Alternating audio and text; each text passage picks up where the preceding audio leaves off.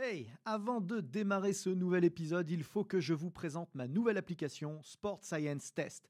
Saviez-vous que pour mesurer la puissance, les équations que nous utilisons obtiennent 2% d'écart de précision avec des plateformes de force? Saviez-vous que l'algorithme de Sport Science Test permettait simplement en filmant le mouvement de savoir quels muscles étirer ou renforcer pour l'optimiser? Que vous pouviez tester l'endurance de dizaines de joueurs à la fois sans jamais vous tromper? Et ce n'est qu'un tout petit aperçu de ce que c'est faire Sport Science Test pour seulement 99 euros par an et de toute la science et la méthodologie que nous avons mise dedans avec les équipes ABD Digital. Alors n'attendez surtout pas pour la tester car l'essai est gratuit. Bon épisode à tous.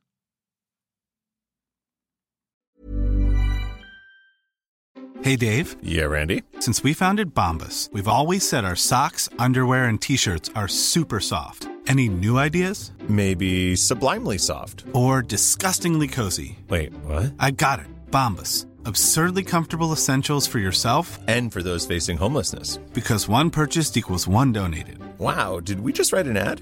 Yes. Bombas. Big comfort for everyone. Go to bombas.com slash ACAST and use code ACAST for 20% off your first purchase. ABD Podcast, toute l'information vulgarisée sur les sciences du sport appliquées au terrain. Préparation physique, réathlétisation, réhabilitation fonctionnelle, prévention, récupération, vous apprendrez tout des meilleurs experts de la planète prépa physique. Je reçois aujourd'hui Marjorie Bernier. Bonjour Aurélien, Eh ben, c'est cool de venir, super. je suis ravie de te revoir. Alors euh, c'est vrai que s'était pas vu depuis un petit moment, euh, Marjorie, ça fait des années qu'on se connaît. On s'est connus à l'époque où je faisais moi-même un petit peu de prépa mentale, puisque Ouais.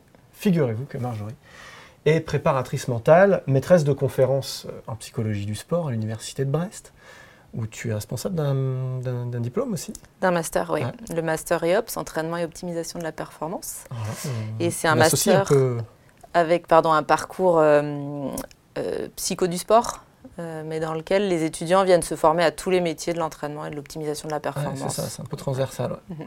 Ouais, du coup, assez proche de mes, euh, ma sensibilité et de mes convictions, parce que vous le savez peut-être pas, puisque vous me connaissez surtout en tant que préparateur physique, mais j'ai eu une petite casquette très courte de préparateur mental, je vous rassure. Je suis complètement incompétent en la matière parce que j'ai très peu exercé, mais quand même, j'ai un master. Et c'est dans, cette, euh, dans ce cadre-là qu'on s'était rencontrés sous euh, la direction de Jean Fournier. Ouais. Euh, qui est venu dans ce, dans ce podcast euh, nous parler euh, de différents thèmes, notamment de- du mindfulness et de l'imagerie. Super intéressant, je vous engage vraiment à aller voir. Et aujourd'hui, on va parler d'un point qui rassemble un petit peu justement, un point de convergence entre le- la psychologie du sport et la préparation physique, sont les points d'attention. Oui. Passionnant. Oui, passionnant, c'est ma thématique de recherche première, je dirais. Et dans le domaine de la préparation mentale, c'est quelque chose de, je dirais, fondamental de savoir euh, sur quoi porter son attention pour être performant. Et ce qui m'a intéressé ces dernières années, c'est d'essayer de voir comment euh, ces points d'attention pouvaient aussi permettre d'être plus engagé en préparation physique. Euh, et ça a fait l'objet notamment d'un mémoire que j'ai encadré, celui de Samuel Breton, qui est étudiant actuellement en Master 2 chez nous. Euh, et il a travaillé donc sur euh, la- la- une comparaison de différents points d'attention euh, sur des tâches de squat jump, des tâches assez classiques, je suppose, Ouais, en préparation mmh, physique, c'est toi le spécialiste. Et donc il a essayé de voir avec des jeunes handballeuses de Pôle Espoir, déjà si elles avaient des points d'attention particuliers, sans qu'on leur donne de consignes particulières, est-ce qu'elles focalisent leur attention sur un point en particulier au départ? Et puis ensuite, il a essayé de leur proposer des points d'attention différents, donc des points d'attention dits externes, d'autres dits internes. Alors externe, c'est sur tout ce qui va être euh, l'environnement ou bien euh, euh, des repères visuels. Ou... Et puis interne, ça va plutôt porter sur le geste en lui-même, le corps, donc porter son attention sur les sensations ou, ou sur des points clés Des techniques. appuis. Voilà. Mhm. Et donc il a comparé l'efficacité finalement de ces deux types de points d'attention. Et il a mis en évidence que euh, les points d'attention externes étaient plus efficaces, euh, permettaient d'améliorer significativement euh, leur performance au squat jump. Et ça, ça conforte, enfin ça va dans le sens de ce que dit la littérature, c'est-à-dire qu'on sait qu'un point d'attention externe est plutôt favorable pour optimiser la performance sur ce type de, de mouvement. Hyper intéressant parce que c'est vrai que c'est quelque chose qu'on aborde assez souvent sur le plan de l'entraînement. Mhm. Vraiment l'entraînement technico-tactique, euh, voilà, prise d'information, etc. Bon, c'est- assez, assez, euh, assez courant. Et paradoxalement, alors que la prépa physique s'enrichit euh, de plus en plus de, de techniques sportives, pour le coup, hein, les techniques haltérophiles, Mhm. les techniques de force athlétique, par exemple, pour prendre que des exemples, on pourrait parler aussi de l'athlétisme. Ou, euh, et, et ben, ça, ça semble un petit peu absent. C'est amusant parce que ce matin même, j'avais une discussion là-dessus sur où porter le regard, où ancrer euh, finalement plus que le regard, même l'énergie au sens large, Mhm. euh, en soulevé de terre. Et du coup, j'avais un débat avec, avec un, autre entraîneur. Et, c'est vraiment éminemment, éminemment te- technique Mhm. de, que de- que de- d'aller jusque dans ces détails-là. Mhm. Et on se rend compte qu'on n'a pas du tout les mêmes perfs. Enfin, les gens qui font vraiment de la force athlétique le savent. Si on prend un point d'ancrage visuel au, au bout des pieds, à 2 mètres devant nous, à 1 mètre 50 au-dessus de l'horizontale ou carrément au plafond, Mhm. on n'a pas le même mouvement. C'est Ouais. normal, ça va influencer la posture, ça va influencer les chaînes musculaires, fermeture de, fermeture de la boucle, euh, quelque part. Mhm. Et, euh, et c'est vraiment intéressant que la, la psycho du sport euh, s'ancre là-dessus. Donc lui, il a travaillé sur quoi? Sur squat jump Squat jump, euh, là-dessus, uniquement pour, euh, pour son étude de mémoire, mais dans d'autres recherches, il y a eu d'autres euh, mouvements qui ont été examinés. En fait, il faut bien voir aussi que ça va dépendre du niveau d'expertise de la personne. Et donc, on peut imaginer que pour un public plus débutant dans ces tâches-là, dans ces exercices-là, on peut être sur des focus plus internes.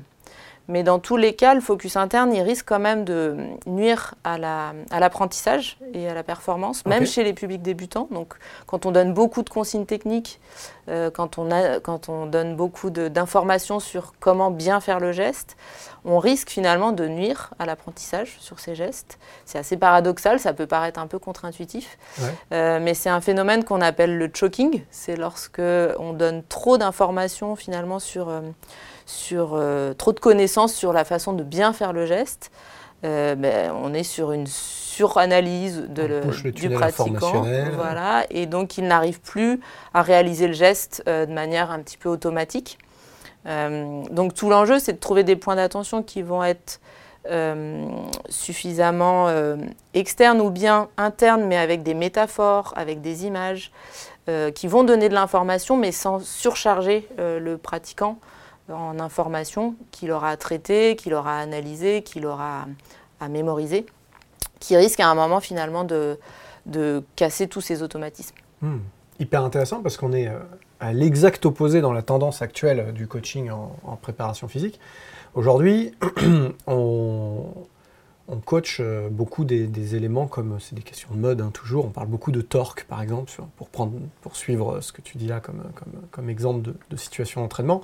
Squat jump, squat, euh, mouvement d'haltérophilie, on parle beaucoup de torque, donc de coupe de force, donc avec cette intention de visser euh, le, le tibia péroné dans le pied, euh, de, de créer un, de créer une rotation, une force, de, une force spiralée en fait autour de, de- des appuis. Donc évidemment, on parle de plus en plus des appuis, on parle énormément des saisies. Euh, et, euh, et pour autant, euh, de moins en moins justement, des ancrages visuels, des repères extérieurs, euh, de, de la prise d'informations extérieures. Ça passe du coup un peu au, au second plan. Ouais. Alors que de ce que tu nous dis, ça devrait être euh, Important. ouais. Euh, dans le cas de Samuel, pour vous donner une illustration, euh, le point d'attention qu'il avait donné, le point d'attention externe qu'il avait donné à ses, à ses joueuses, c'était d'aller toucher la tête au plafond. Ça paraît très très euh, euh, basique, Basique, et, et finalement quand il compare, alors ça- reste expérimental et après évidemment il faut être plus dans la finesse quand on est dans la pratique et quand on, surtout quand on est dans la continuité d'un travail. Euh, là, c'est sur une, une petite expérimentation, mais ça reste intéressant de- d'aller vers des points d'attention externes euh, et surtout d'aller de se poser toujours la question en tant qu'intervenant de euh, est-ce que euh, je ne donne qu'un seul point d'attention à la fois? Est-ce que mes consignes amènent le sportif à n'avoir qu'un seul point d'attention à la fois? Parce qu'il ne peut pas penser à deux choses en même temps. Donc lorsque je leur, lui donne deux repères, tu parlais tout à l'heure de vissage ou de dévissage, je ne sais plus, plus d'autres segments qu'il faut que je vérifie en même temps, bah, c'est tout à fait impossible. Le cerveau n'est pas en mesure de porter son attention sur deux choses en en même Mhm. temps. Euh, donc l'idée, ça va être d'automatiser certaines choses pour que le sportif n'ait plus besoin d'y penser. Et dans ce cas-là, il faut surtout pas qu'il y repense. Euh, sinon, ça, ça contrarie son- la réalisation de son geste. Ouais, une fois que c'est ancré et codé, on va pas tourner en rond là-dessus, à revenir sans ça. arrêt sur la même consigne. Ça aussi, c'est un défaut euh, assez courant des coachs. Bon, le pire défaut des coachs, c'est de rien dire. hein. Euh, souvent, tristement, il n'y a pas d'apport technique. Mhm. Et euh, quand il y en a, en général, ça tourne autour de 3-4 éléments parce qu'ils n'en ont pas souvent beaucoup plus. Ouais. Et, euh, et- et des fois, on regarde la séance et on se dit, mais c'est bizarre parce que il- tout ce que tu lui dis, il, il le fait, il t'attend plus maintenant, c'est c'est probablement que c'est toi qui lui as appris très bien. Mais ça c'est fini, on peut peut-être passer à, à d'autres choses justement, Ouais. à aller chercher d'autres éléments, d'autres clés de coaching qui vont peut-être encore améliorer un peu le, Ouais. le résultat.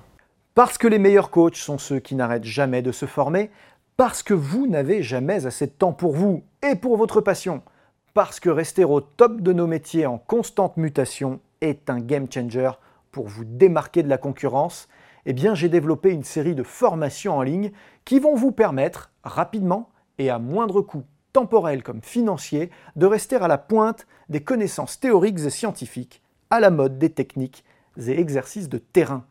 Depuis le sport santé, en passant par le coaching loisir jusqu'à la très haute performance, deux univers vous attendent. Un univers théorique et de méthodologie que j'aborde dans mes webinaires, thématique par thématique, et puis un univers pratique de terrain que j'aborde dans mes workshops. Tout cela sans bouger de chez vous et à votre rythme, puisque vous pourrez voir et revoir à volonté les contenus dans votre espace de formation. Pour agrémenter votre expérience, du contenu téléchargeable inédit et des quiz pour confronter vos nouvelles connaissances. Alors n'attendez plus et choisissez la thématique qui vous fait vibrer. Que vous soyez coach, kiné ou entraîneur, il y a forcément un sujet qui vous attend sur votre espace de formation. Je suis Aurélien Broussal-Derval, je suis préparateur physique, conseiller en sciences du sport et formateur depuis de nombreuses années et je mets tout en œuvre pour vous accompagner dans votre mise à jour de compétences. Et alors après, je voudrais pas qu'on qu'on interprète mal mes propos. L'idée n'est pas de ne plus donner de consignes techniques. Euh, L'idée est de le donner de manière simple, de, de manière imagée. Ça, on sait que ça marche bien. Tout ce qui est métaphore, tout ce qui est image, tout ce qui est euh, clé technique, je dirais. Euh, et surtout de le donner un à la fois. Ouais. Chaque consigne technique, chaque information dense. technique Mm. doit être donnée euh, une par une et de manière progressive pour pouvoir passer à la suivante et, et corriger le point suivant. euh. Plus forte raison que, bon, on reste dans notre exemple des poids et haltères, c'est le plus confortable, euh, puisque c'est justement le, le sujet de l'étude des squat jump. Mhm. Euh, bon, on va faire en général 3, 4, 5 séries, où il va y avoir 3 à 10 répétitions en fonction du moment du programme. Mhm. On, on a de l'occasion de donner une euh, information à la fois, euh, surtout justement, ça va, au contraire, ça va rythmer votre séance. Si vous balancez tout sur la première série, il n'y a plus grand chose à dire sur les, sur les suivantes. Ouais, complètement. On n'a plus qu'à taper dans les mains en disant allez, allez, allez, allez. euh, bon, on peut limiter. Mhm. Donc c'est vrai que autant euh, saucissonner un petit peu. Ouais. Puis j'imagine que ça démarre euh, avant la série, euh, peut-être même pendant l'échauffement, par exemple, ce genre de. Ouais. Ce genre d'attitude, de, de posture euh, de coaching.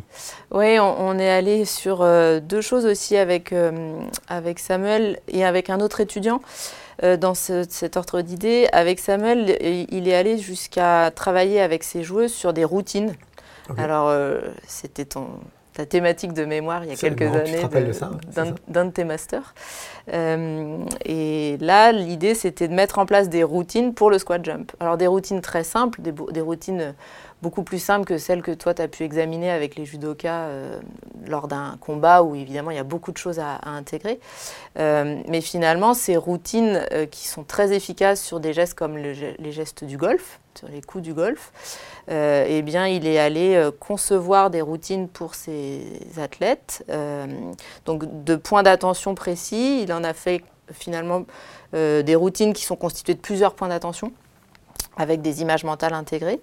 Et, euh, et c'est ce qui vraiment est le plus efficace et ce qui permet vraiment d'engager euh, ces joueuses qui en plus sont euh, adolescentes, donc ils se plaignaient d'avoir parfois un manque d'attention ou un manque d'engagement euh, Mhm. dans des exercices de préparation physique qui sont fondamentaux et, et- et- et dans lesquels elles doivent avoir un investissement euh, total. Et l'effet de ces routines, il est, il est vraiment très intéressant quand on, on veut travailler sur l'engagement et, et l'attention de ces athlètes. Ouais, hyper intéressant.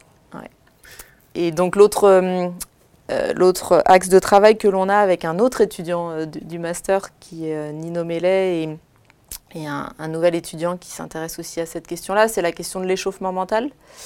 Donc Théo Lebris et, Nino Mellet se posent la question pour le, tennis. Ils se sont rendus compte en travaillant avec les joueurs que déjà ils avaient un travail à faire sur l'échauffement physique. Avant un match, ça, ça peut être bien d'optimiser déjà ce que font les joueurs sur l'échauffement physique. Et puis ils se sont aussi posé la question de comment échauffer la tension, euh, comment échauffer euh, le joueur sur le plan mental. Mhm. Euh, donc ils sont allés réfléchir à associer euh, ben, les contenus de l'échauffement physique avec des contenus d'attention particulière ou mentaux, des images mentales, des points d'attention. Et, hum, et là, c'est aussi l'objet de leur mémoire, euh, c'est de vérifier l'efficacité de ces, de ces approches de l'échauffement mental. Euh, et je pense que tout préparateur physique, entraîneur, pourrait aussi gagner à se poser la question de euh, quand je hum, conçois un échauffement physique pour mon athlète, comment je peux l'optimiser par un échauffement mental coordonné. Hmm, comment associer les deux thématiques. Et du coup, pour l'instant, leur résultat, c'est quoi? Alors pour l'instant, euh, avec la pandémie l'année dernière et, euh, et on est en- encore au début de l'année, on, est plutôt sur des résultats exploratoires et euh, ça reste à confirmer. Mais a priori, ça, ça va dans le même sens que, que ce qu'a pu mettre en évidence Samuel et ça va aussi dans le sens de ce qu'on connaît dans la littérature sur les routines. C'est-à-dire qu'on sait qu'avec les routines, on a des joueurs qui sont plus prêts à performer. Mhm. Alors on l'a examiné ça pour des situations de performance euh, et dans des disciplines comme euh, euh, bah, justement le service en tennis, euh, le golf. tu l'avais fait en judo, mais ça restait quand même très très rare dans ce type d'activité. Là maintenant, la question c'est de voir si pour un échauffement, ça peut aussi avoir un intérêt, et notamment pour les jeunes joueurs. Mhm. Bon, j'imagine qu'on reste sur un peu toujours les mêmes recettes, des choses finalement assez simples, Mhm. euh, bien maîtrisées, Ouais. qu'on pratique euh, plutôt à l'entraînement dans un premier temps. Alors, Allez pas vous amuser à, à tester euh, ces routines-là en compétition, parce que si vous êtes trompé dans un réglage ou si c'est pas le bon, le, le- le bon assemblage au bon moment, ça peut se retourner contre vous et pas au bon moment. Mhm.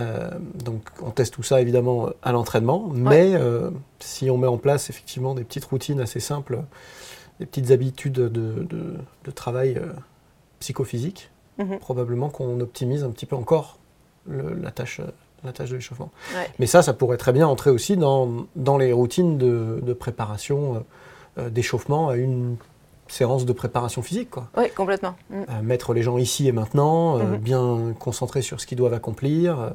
Ça passe par le rappel des objectifs aussi, j'imagine. Ouais. c'est des actes de coaching un peu simples, mais qui disparaissent un petit peu euh, Ouais. avec le temps. Euh, et puis qui peuvent sûrement être euh, affinés et, et précisés. Euh, travailler sur la- les objectifs, c'est bien, mais travailler sur les points d'attention, c'est un travail encore plus précis et plus ciblé euh, qui permet de gagner en optimisation. Euh, après, ce qui peut être intéressant aussi, tu disais qu'il faut le tester à l'entraînement. Euh, bien sûr, il faut le mettre en place à l'entraînement avant de le mettre en place en compétition, mais c'est aussi euh, de veiller à euh, questionner l'athlète sur ce que ça lui apporte et ce que ça lui permet réellement d'atteindre cet état de performance dans lequel il, se sent prêt, engagé, attentif, ici et maintenant, comme tu l'as dit. Et, hum, ça, c'est tout simplement par un petit questionnement qu'il faut veiller à avoir avec l'athlète régulièrement au cours de la séance de euh, est-ce que ce point d'attention te convient? Est-ce que ce point d'attention te permet d'être le plus efficace?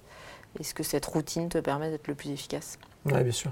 Même si, euh, j'imagine que vous êtes tous bardés de capteurs euh, de, euh, en l'occurrence, on reste sur notre exemple hein, du squat jump, on, on mesure, hein, ce qui saute plus haut, surtout plus haut plus longtemps C'est est-ce que notre, notre, niveau de performance se maintient un petit peu mieux en, qualitativement au fil de la séance si on bascule sur une stratégie comme ça Évidemment, on arrive à, à objectiver un certain nombre de choses, mais euh, le dialogue avec l'athlète, évidemment, c'est, c'est même une occasion, encore une fois, hein, occasion de, à Ouais. saisir, de, d'échanger, d'avoir du feedback, de tester des choses. C'est une, une bonne manière de continuer à construire ou à entretenir la relation avec un athlète. Et souvent, la perf euh, psychologique et physique, elle, se situe, situe là-dedans, hein, Mhm. dans la relation entraîneur-entraîné. Ouais, je pense que dans le cas de Samuel, de son étude avec les joueuses de, de hand, euh, il y a eu un réel déjà gain simplement lorsqu'il leur a posé la question, avant même de leur donner des consignes, lorsqu'il leur a posé la question de à quoi tu penses juste avant de faire ton squat jump? Euh, rien que ça, ça, ça permet aux joueuses de prendre conscience de quelles sont les pensées qui leur permettent d'être efficaces. Euh, et si elles n'en ont pas, bah, de les guider pour qu'elles aient des points d'attention plus, plus précis. Ouais, et d'un seul coup, ça transcende la série parce que Mhm. on, y, on y apporte de l'attention. Ouais, complètement. Hyper intéressant, merci de nous ouvrir ces, ces perspectives euh, de, de- de- de psychologie du sport. Je pense que c'est vraiment euh, quelque chose qui est essentiel. On, parle, on parlera, j'espère, dans un autre épisode des interactions justement euh, concrètes entre psycho du sport et euh, préparation physique. Euh, en tout cas, merci d'être venu. Si vous voulez suivre un petit peu plus tous ces travaux de Marjorie et son groupe de travail, euh, je crois que tu es actif sur LinkedIn, c'est ça? Oui, Ouais. sur LinkedIn, sur le LinkedIn aussi de la de l'équipe de recherche euh, dans laquelle je travaille, qui est l'équipe 3A2P. Donc 3 A2P d'un côté, Marjorie, Marjorie Bernier, Bernier. de l'autre. Euh, et du coup, bon, là, on, a, on a un petit peu d'infos là-dessus. Euh, merci en tout cas, vraiment tu reviens quand tu veux. Merci C'était à un toi. grand plaisir de t'avoir. Vous nous avez peut-être écouté sur une des plateformes de, streaming euh, que vous connaissez, euh, peut-être euh, que vous nous avez regardé sur YouTube. Il y aura une version enrichie de ce, podcast sur mon site web, avec l'accès à différentes ressources complémentaires, notamment des papiers dont on a parlé. En tout cas, je vous remercie pour votre fidélité. Si vous voulez continuer à vous former en préparation physique ou en préparation mentale, mon partenaire digitalisation Transfert euh, propose des formations professionnelles euh, reconnues et financées. N'hésitez pas à aller regarder un petit peu ce qui se passe euh, là-bas. Je pense que vous devriez bien trouver votre bonheur à un moment donné. Je vous remercie de votre fidélité. À très bientôt pour de nouveaux épisodes ABD Podcast. C'était ABD Podcast, votre émission 100% préparation physique et sciences du sport. Abonnez-vous, suivez-nous, partagez-nous. Écoutez-nous sur Google Podcast, iTunes, Deezer, Spotify. Regardez-nous sur YouTube ou directement sur www.broussal-derval.com.